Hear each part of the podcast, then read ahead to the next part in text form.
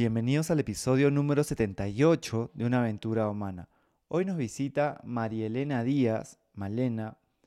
Es un episodio bien especial porque con ella nos conectamos a través del podcast porque ella escuchaba el podcast y enviaba mensajes de que le gustaba y a partir de ahí nos hemos conocido y surgió la posibilidad de que pueda compartirnos un poco sobre su aventura humana sobre sus experiencias de vida y estoy seguro que si escuchas este episodio, de alguna manera te va a inspirar y te va a dejar algo valioso. Si sabes de alguien que podría sumarle escuchar este episodio, puedes copiar y pegar el enlace y compartírselo. Y si es que no lo has hecho todavía, puedes suscribirte a Spotify, Apple Podcast o la plataforma desde donde nos estés escuchando. Bienvenidos a una aventura humana. Soy Juan Diego Calisto. En los últimos 20 años me he enfocado en contribuir para que las personas vivan con más bienestar y confianza. Una aventura es algo que está por suceder y que no sabemos cómo saldrá. En este podcast conversaremos con personas que viven conectadas con su propósito para inspirarnos de sus ideas, experiencias y hábitos. Cada uno de nosotros está en una aventura humana no sabemos cuál será el resultado, pero podemos disfrutar el proceso y construir la vida que soñamos desde decisiones cotidianas. Empezamos.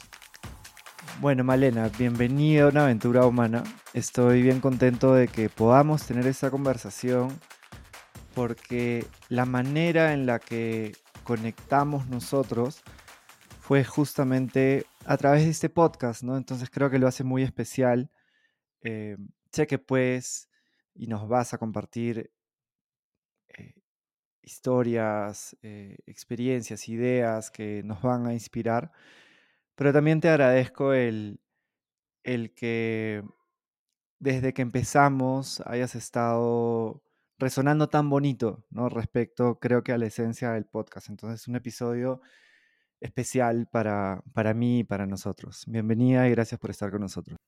Hola, ¿cómo estás? Eh, gracias por, estoy un poquito nerviosa, Diego, gracias por, por invitarme, de verdad que estoy muy emocionada. Y sí, te sigo, me encanta tu podcast, tienes buenas conversaciones, buenas charlas.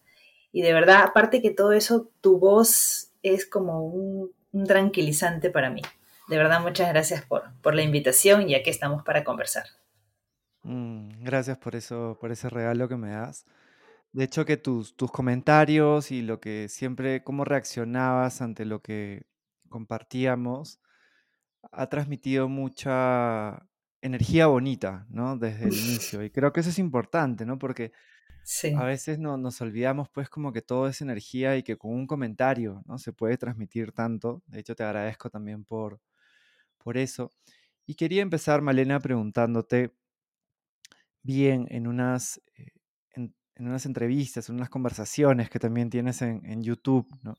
En una iniciativa bien bonita también que tienes, que mm, contaba sobre tus pasiones, sobre cómo es importante para ti el cuidar tu alimentación, el, hacer ejercicio. Y quería saber, bueno, quería que nos cuentes un poco sobre tu aventura humana y qué ha pasado en el proceso para que tú llegues al presente, ¿no? A poder estar conectada con estas pasiones y cómo las vives en tu vida.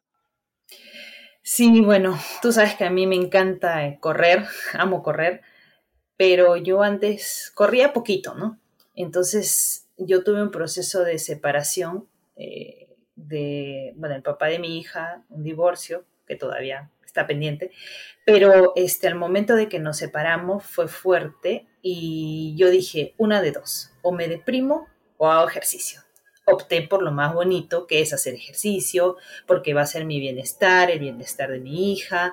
Y, una, y uno cuando este, tiene esa energía eh, puede fluir y además tu mente piensa muchas cosas mejores, ¿no? Entonces tomé la opción de, de, de, este, de hacer deporte, de correr. Empecé, empecé y ahora, bueno, lo que más he corrido son 50 kilómetros. Entonces eh, estuve bien hasta que en el año 2019 eh, yo me apunté a una carrera que es la media maratón de Santiago y en, a otra carrera en febrero que era la Lima Ultramaratón, que son 50 kilómetros. Entonces yo venía con unos dolores eh, medios extraños. Entonces le, le hablé a una amiga y ella me comentó sobre una doctora. Entonces, porque yo tenía ya mi doctora, pero como que no, no, no diagnosticaban nada. Entonces me fui al otro médico y la doctora me revisó y, y, de inmediato pues me mandó con un oncólogo, ¿no? Entonces cuando tú dices, ¿what? ¿Por qué? Entonces me quedé fría. Dije, eh", y la doctora me dijo, bueno, mejor te mando con el doctor. Fui, saqué mi cita, etcétera, ¿no? Y el doctor me revisó y me dijo, bueno, no, no, no veo algo bueno aquí, vamos a hacerte una biopsia. Este, si no estaba sentada, me desmayaba. Bueno, me hicieron la biopsia.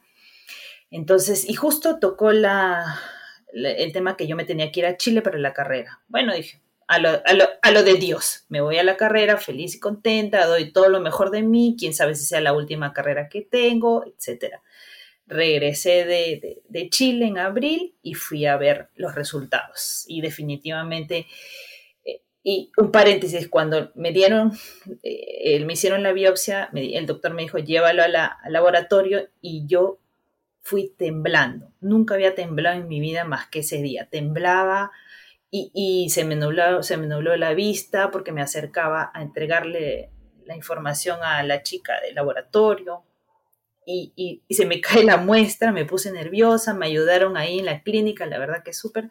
Y bueno, regresando de Chile fui a, ver mis resultados y este, y bueno, el doctor me dijo que era cáncer. Entonces, y yo me quedé, ¿estás seguro? Sí. Entonces le dije, bueno, ¿qué hago? Si usted me dice que me pare de cabeza, que camine de manos, que me tire del quinto piso, no sé, pero yo de acá salgo con, con, la cabeza en alto para poder este, tener un tratamiento, ¿no? Entonces le dije, pero entonces opéreme, me opera y punto.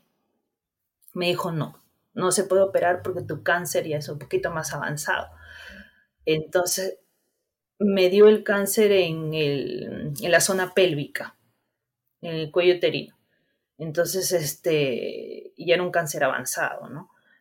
Entonces, y tenía ganglios y, estaba, como era una zona que no se notaba mucho, más que con la resonancia, que para esto yo soy un poco claustrofóbica y cuando me mandaron a sacar resonancia, me mandaron a sacar, te meten en una cámara y yo casi me desmayo, pero bueno. Horrible. horrible, sí.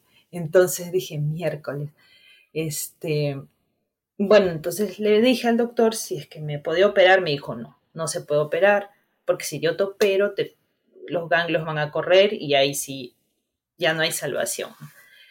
Entonces, este, mi cáncer no era un grado 1 ni 2, era un grado 3, 3B o por ahí andaba. Bueno, entonces salí de la clínica y lo único que pensé fue en mi hija.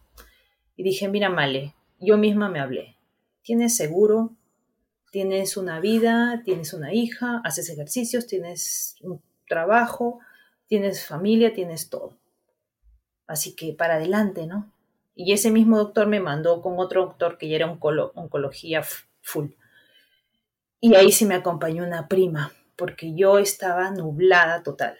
Ella fue la que hizo las preguntas, ella fue todo, porque yo literalmente, no sé si alguna vez te ha pasado en la cual estás así pensando y no escuchas nada más que tu pensamiento, por más que pasen los carros, por más que yo estaba así, así está. No le dije a mi mamá, no le dije a nadie, porque yo dije, si tengo todo para curarme, yo lo voy a hacer. Entonces este doctor me mandó a una clínica especialista en full oncología. Y ahí empecé, no fui, me saqué este, me, bueno, todo lo que te realizan, el, peso, la sangre, etcétera, ¿no? Entonces, este, yo todavía tenía unos días en el gimnasio. Dije, bueno, me voy al gimnasio, pero tenía, yo nunca, cuando ejercicio, generalmente no tengo el teléfono ahí mirando, ¿no? Pero ese día lo puse ahí de frente Entonces estaba empezando mi clase de STEPS y en eso entró una llamada. Para mí era la llamada como si me hubiera ganado la lotería, era la llamada de la secretaria del, del lugar de oncología en la cual me iba a decir qué día empezaba yo mi tratamiento, que me iban a hacer quimioterapias, radioterapias y luego te digo las otras terapias. Entonces me dijo, empiezas tal día. No te imaginas, he llorado, pero una, una emoción así de gracias porque empiezo mi tratamiento. Entonces empecé y yo dije, bueno, voy, hago mi, mi tratamiento y me voy a trabajar. Mentira. Así sea radiación, porque la radiación es en una zona especial, que en mi caso era la zona pélvica, tenía que hacer dieta, bajé de peso, este, dormía como un oso y la radiación era todos los días, de lunes a sábado, este, y quimioterapias una vez por semana, todos los jueves.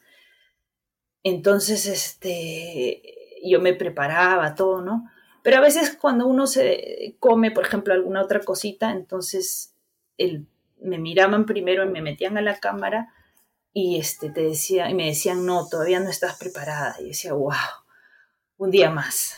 Entonces regresaba a mi casa, salía de la clínica y decía, bueno, Diosito, hoy día no querrás que pase esta, esta radiación, será mañana. Y así, y así, y así. Yo me iba sola. Y a la quimioterapia yo fui sola en mi primera quimioterapia.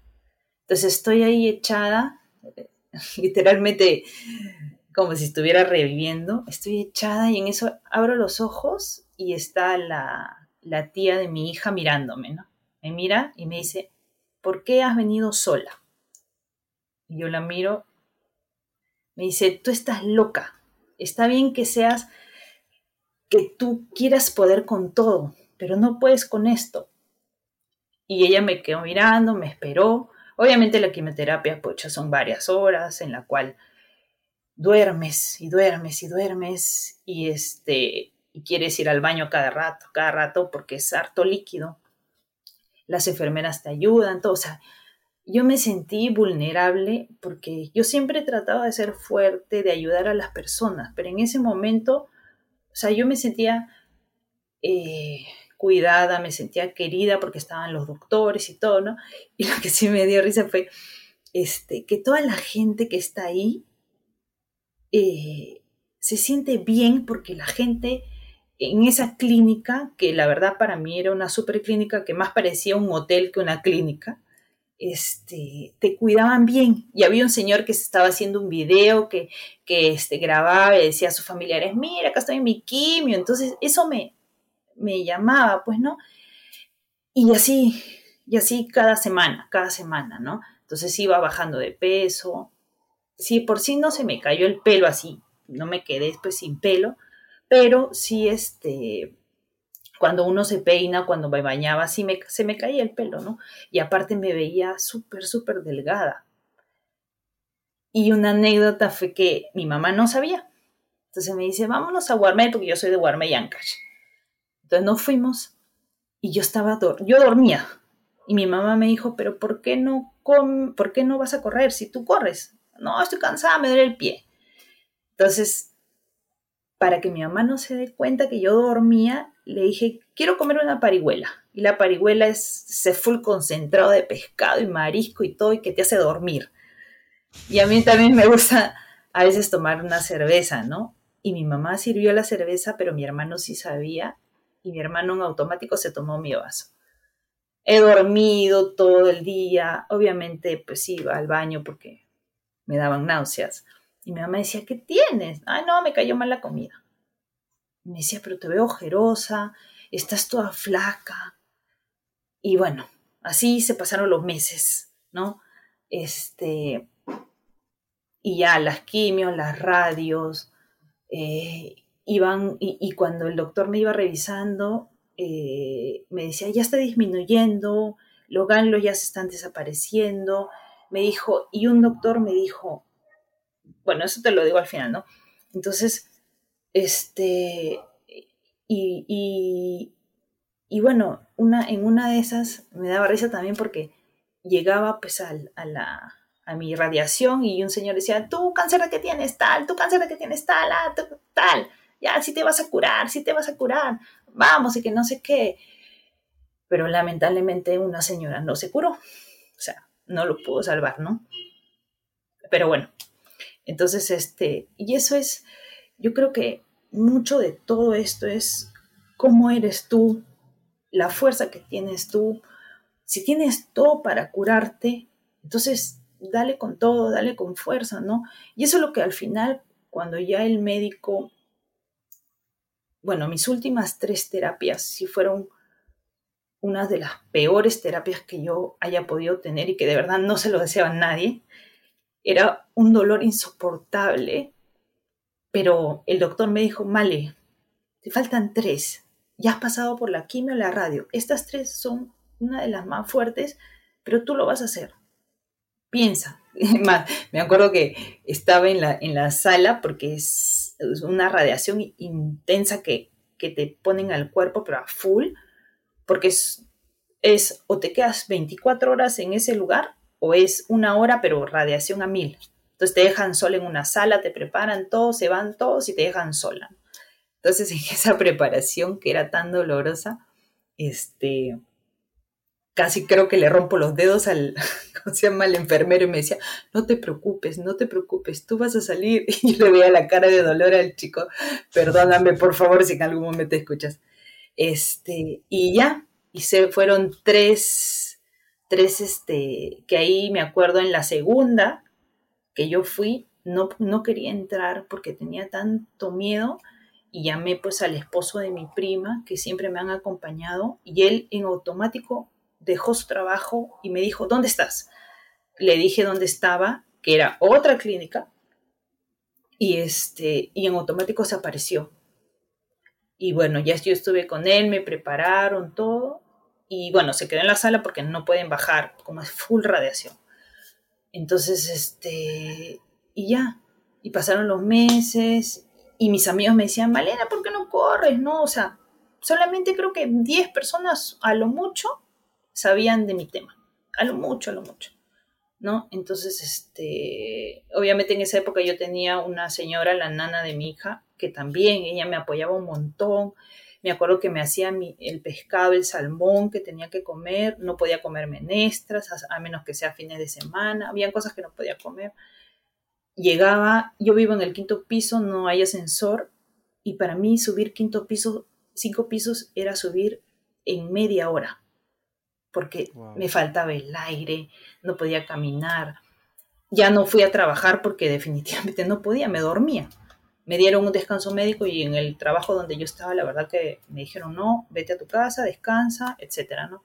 Este, y, y, bueno, acá venía para almorzar, literalmente me quedaba dormida en la mesa. Entonces era un cansancio, y cómo es a veces la mente, ¿no? Que yo fui en mis primeros días, eh, antes de que pase todo eso, eh, miento, tenía una mejor amiga que estaba embarazada, pero no le quería decir porque ella ya había perdido un bebé por una impresión y no quería que pase lo mismo. Entonces a mi segunda quimio ya recién le dije cuando ya había pasado el tiempo, se puso a llorar.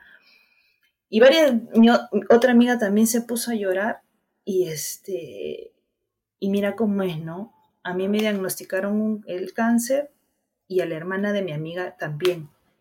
Pero cómo es la diferencia de donde tú te atiendes, porque los hospitales del Perú, la verdad que están mal.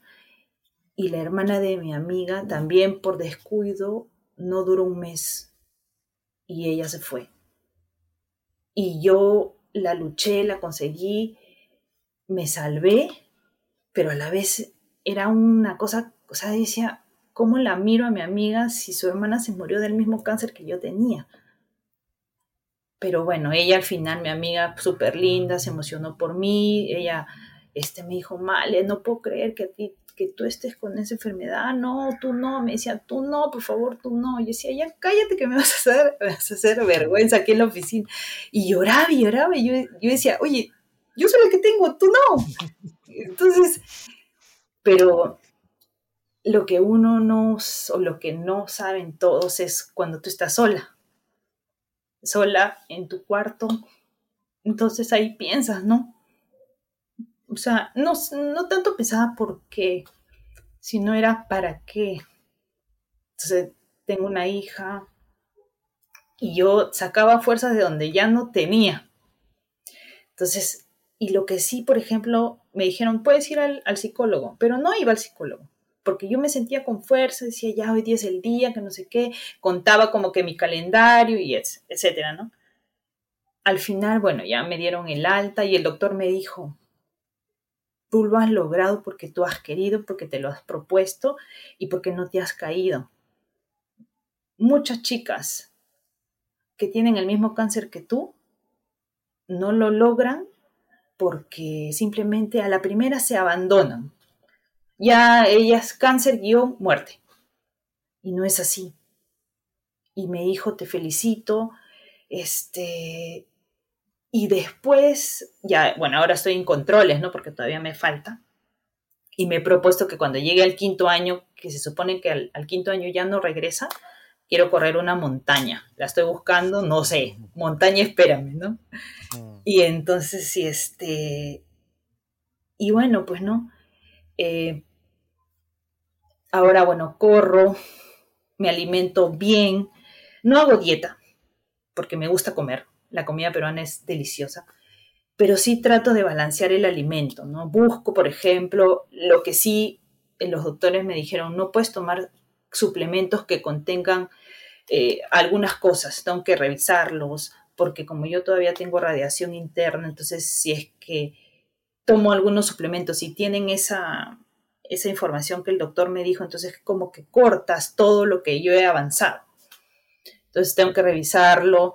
Y aparte yo pienso que lo natural es mejor, ¿no? Tenemos hartos alimentos en el Perú, pero un montón, todo es natural. La, verdad que somos ricos en eso y tenemos que, este, aprovechar. Tenemos más de 5.000 eh, tipos de papa y creo que solo comemos 5, ¿no?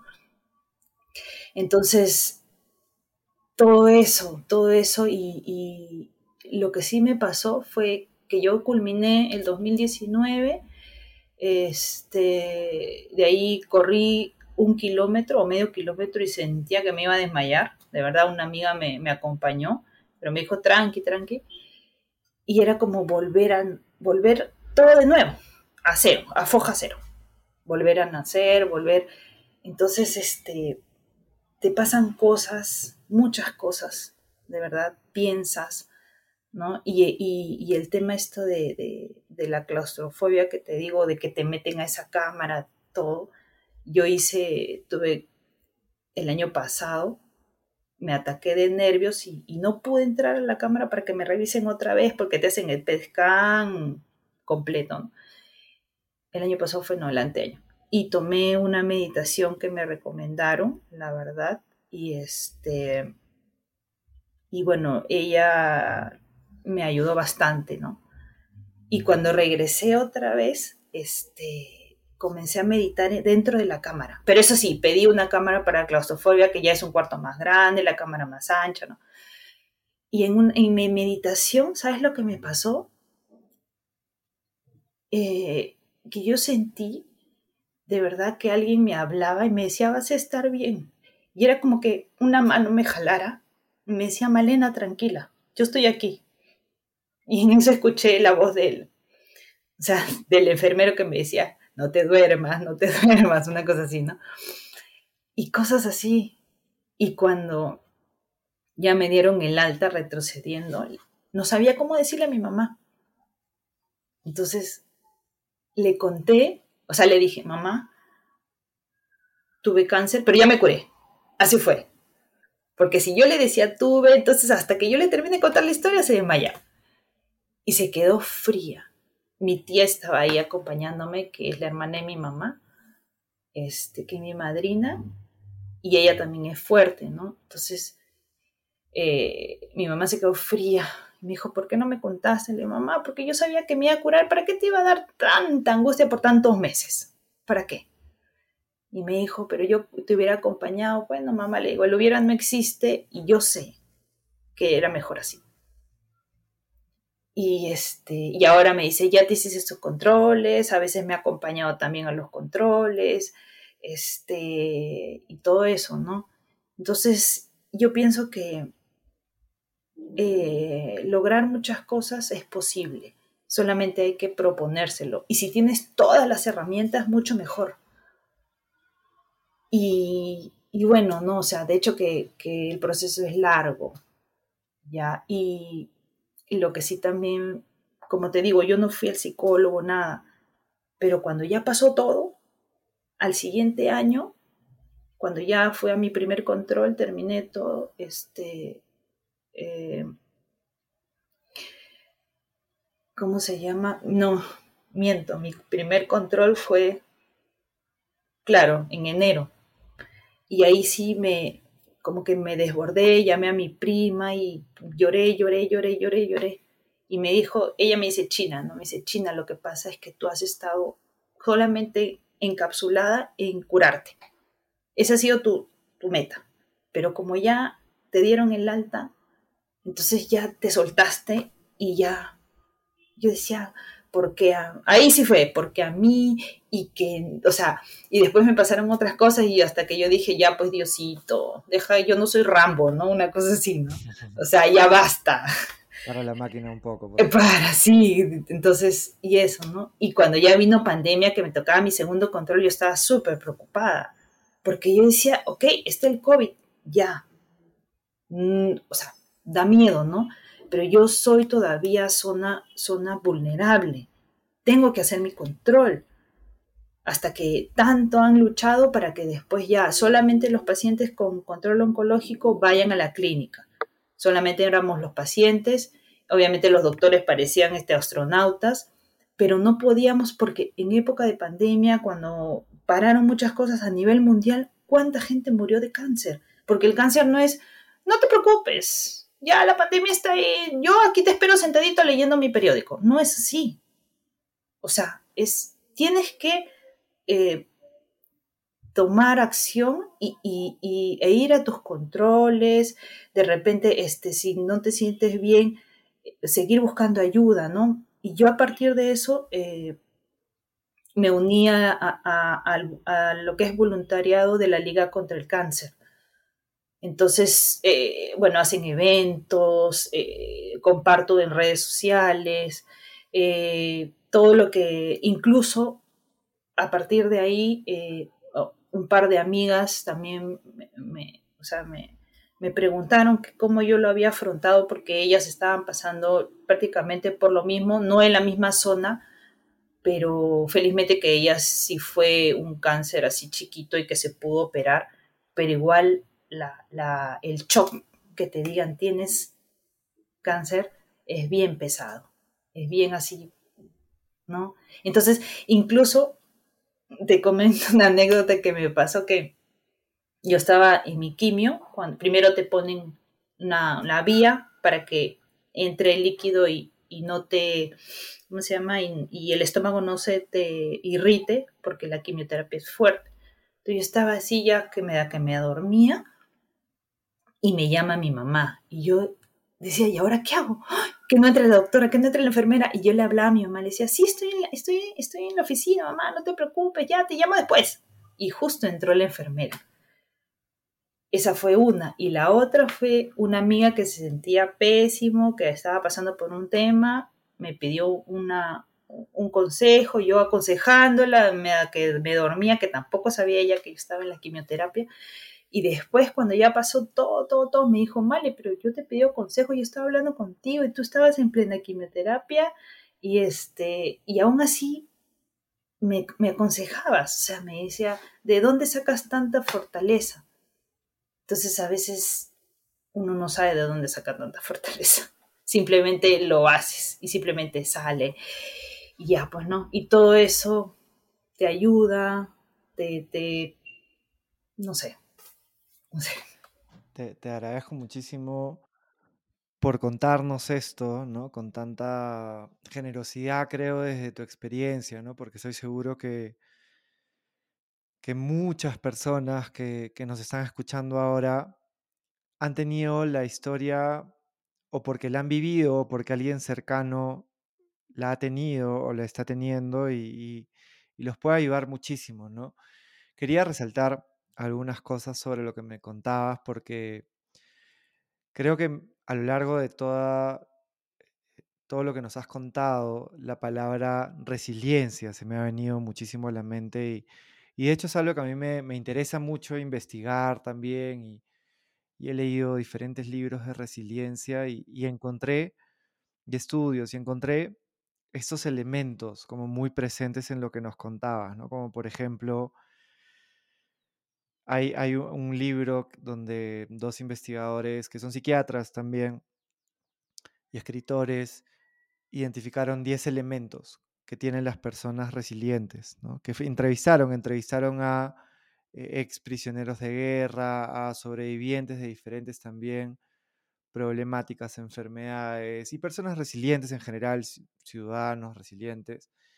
Y uno de ellos era esta espiritualidad, ¿no? Esto que tú nos contabas como de, de conectar con Dios y de ¿no? Con- confiar, ¿no? Como de estar conectada con algo con algo superior desde, desde tu entendimiento de la, de la espiritualidad y cómo lo vives, el, el encontrarle un significado también a lo que haces, como contabas, ¿no? Como inicialmente tu hija fue también tu fortaleza y, y luego encontraste, mejor dicho, eh, resignificaste y sublimaste un poco toda la experiencia siendo voluntaria también, ¿no? En la Liga contra el Cáncer, que está muy Sí, conectado a eso, ¿no? A encontrarle un significado ya que tu energía esté puesta en, en algo más.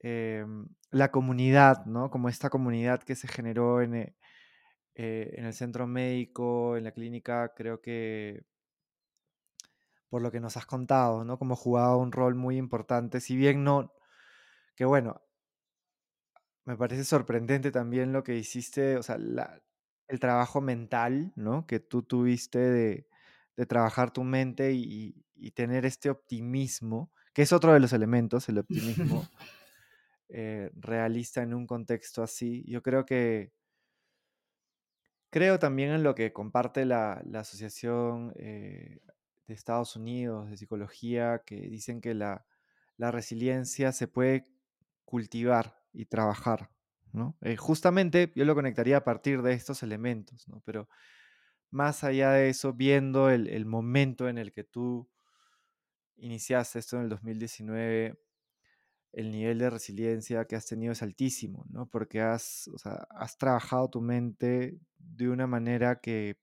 pocos seres humanos eh, podrían hacerlo, ¿no? Y creo que eso es como, es admirable y, y también inspira en, eh, y esta mentalidad muy conectada con el optimismo, ¿no? Que es justamente uno de los elementos que encontraban. Otro es el ejercicio, ¿no? Que es, sí, es interesante cómo lo tenías muy presente y, y lo tienes también ahora, como esta actividad física también te trabaja el, la mente, ¿no? Y la meditación también es otro. Me parece interesante porque, claro, algunas definiciones, por ejemplo, de, resiliencia están enfocadas. A mí me gusta esta de de, un- un- uno de los también de los referentes de, resiliencia que te dice cómo la resiliencia es superar grandes dificultades y prevalecer en la vida.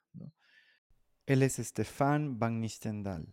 Y bueno, Boris, Boris Cyrulnik, él, bueno, él es francés, o sea, digamos, es un psiquiatra francés eh, que es para mí, a mí me ha inspirado mucho porque es uno de los referentes también de resiliencia quien, a quien se llevaron a sus papás a, a- a campos de exterminio y perdió a sus papás y tuvo una vida como muy, muy dura y a partir de ahí le dio la vuelta, ¿no? Y resignificó y sublimó también. Él tiene una definición bien bonita de resiliencia que a mí me gusta, que es, que es la capacidad del ser humano para reponerse de un trauma y sin quedar marcado de por vida ser feliz.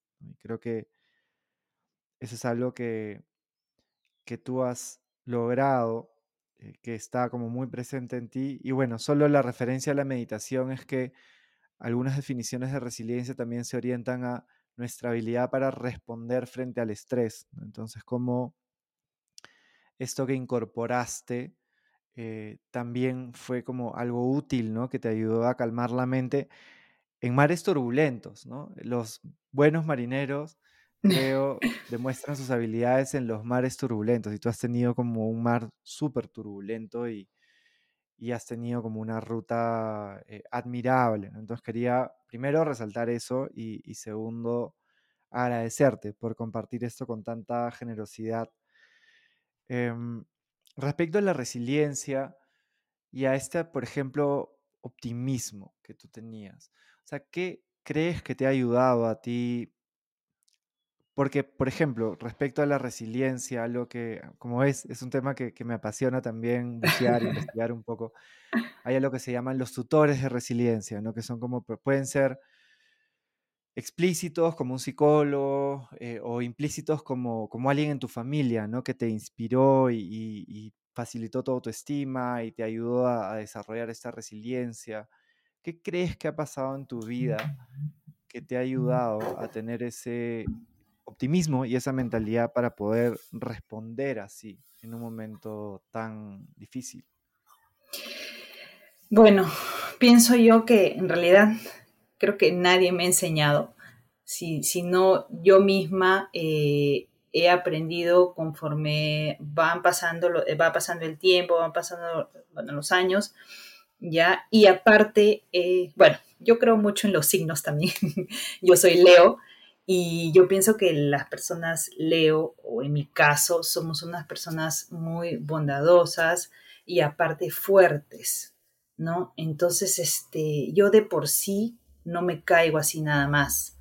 Entonces trato de ayudar a las personas, eh, eh, pero eso sí, soy un poquito, em, no sé si incapaz de pedir ayuda. Por eso que yo pensaba, ya tan así, no sé si este, inocentemente, que yo podía llevar esa enfermedad sola. Porque el doctor, yo le dije al doctor, yo lo voy a llevar sola. Y el doctor me dijo, estás loca. No, tienes que decirle a alguien porque vas a ir a quimioterapias y vas a ir a radioterapias y sola no te vas a poder manejar, por más que tú quieras. No, que yo lo hago sola, que yo lo hago sola. Mentira. Si más la primera cita que tuve con el oncólogo ni lo escuché, porque mi primera la que le decía, la, la que le preguntaba todo. Entonces, en mi caso, yo soy muy fuerte, pero sí débil al no poder o al no saber cómo pedir ayuda.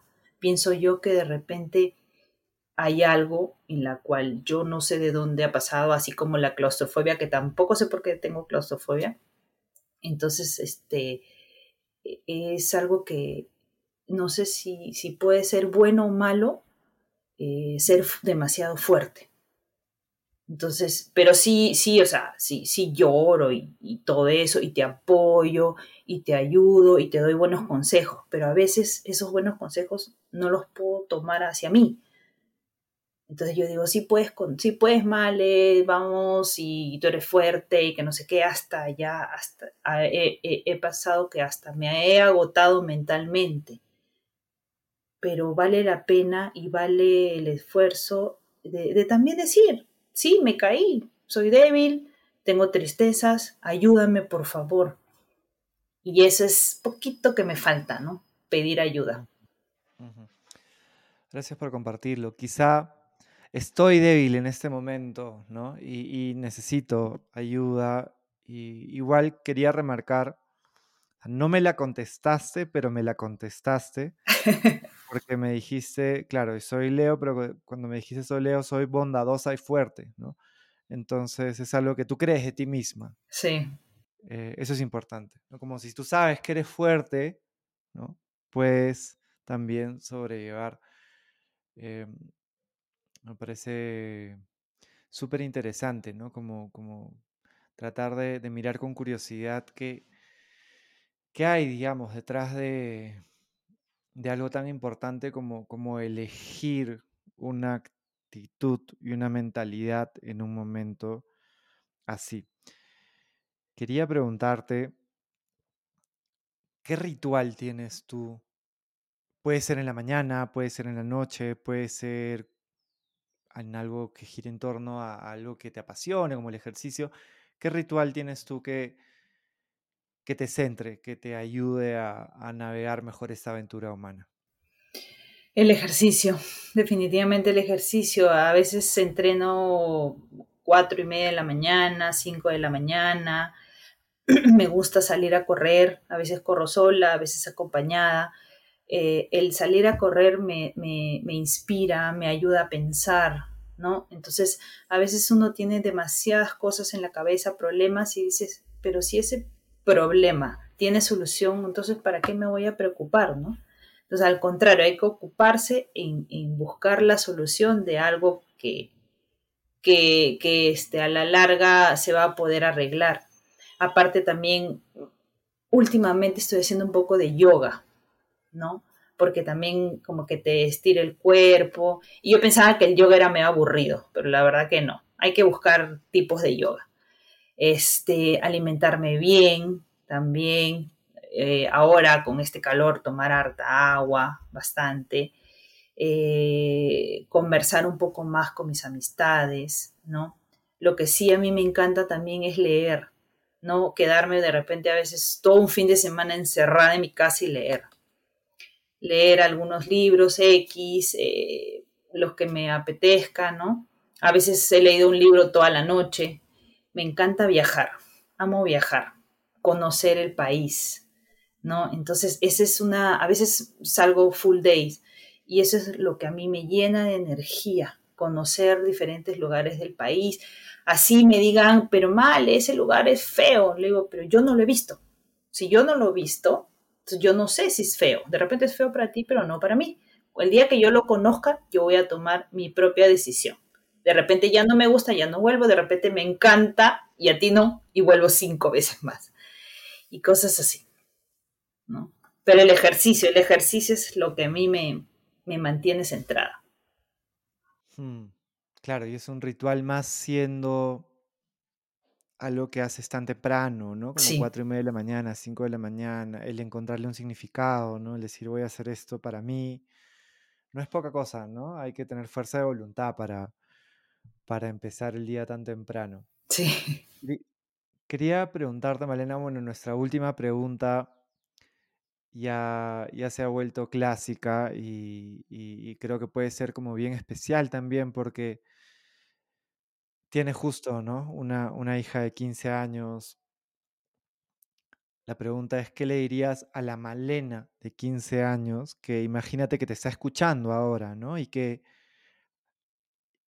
algo que tú quieras compartirle que la ayude a poder navegar su aventura humana, ¿no? Lo que va a venir después con, con un poco más de tranquilidad o con un poco más de, de fuerza, por más de que la tienes, ¿no? ¿Qué, qué le hubieras dicho? Eh, bueno, en una parte que, que no sea tan tímida en pedir ayuda. Eso, porque cuando uno pide ayuda no es que seas débil, al contrario, eres fuerte cuando hablas y cuando dices lo que te pasa. Eso. Y seguir tus sueños y tus, y tus instintos, porque a veces uno dice, no, de repente no es por ahí, pero sí es por ahí. Hmm. Muchísimas gracias por compartirlo. Creo que es un tremendo consejo. A mí personalmente también me ha costado durante mucho tiempo pedir ayuda y lo he aprendido, pero igual tengo que recordármelo, ¿no? Entonces creo que con esta mirada a veces de que, de que lo podemos todo y de que somos fuertes y de que, que digamos, estamos como muy, creo que, expuestos desde los medios de comunicación, ¿no? Como a, pues con todo y el éxito, nos olvidamos que, que realmente nos necesitamos, ¿no? Para poder, para poder sobrellevar mejor, ¿no? Como momentos difíciles, para poder acompañarnos y, creo que es un regalo para cualquier persona que nos esté escuchando. Te agradezco de nuevo muchísimo todo lo que nos has compartido. La verdad que he aprendido, me he inspirado de lo que has compartido y estoy seguro que las personas que, que nos estén escuchando también lo harán. Gracias, gracias a ti, Juan Diego, por, por, por, bueno, por esta linda conversación, que más que entrevista, pienso que es una linda conversación entre amigos y bueno, espero pronto ir a visitarte a Cusco. Totalmente. Cuando vengas acá nos haremos caminata, prometo, trote también. Definitivamente. Seguramente tú vas a ir a un ritmo mucho más rápido, pero prometo hacer lo mejor que pueda. Eh, te agradezco un montón y tal cual, ha sido una, conversación que es como una obra de arte, ¿no? Entonces ojalá que, esta obra de arte le, le genere algo bonito a las personas que nos escuchan y toda la energía para ti, para tus aventuras eh, y que sigas con tanta, con tanta luz y con tanta fuerza. Gracias, muchas gracias también y que siga la aventura humana y te felicito nuevamente por, por tu podcast que de verdad está súper. Muchas gracias y gracias a todos. Muchísimas gracias. Un abrazo muy grande. Un abrazo. Espero que esta conversación te haya dejado algo valioso que puedas aplicar a tu vida para vivirla con más bienestar, con más confianza y con más tranquilidad. También quería contarte que mi curso Respira para Vivir Mejor ya ha sido lanzado y lo puedes encontrar en mis redes sociales y también en www.rubalab.com. Hasta pronto.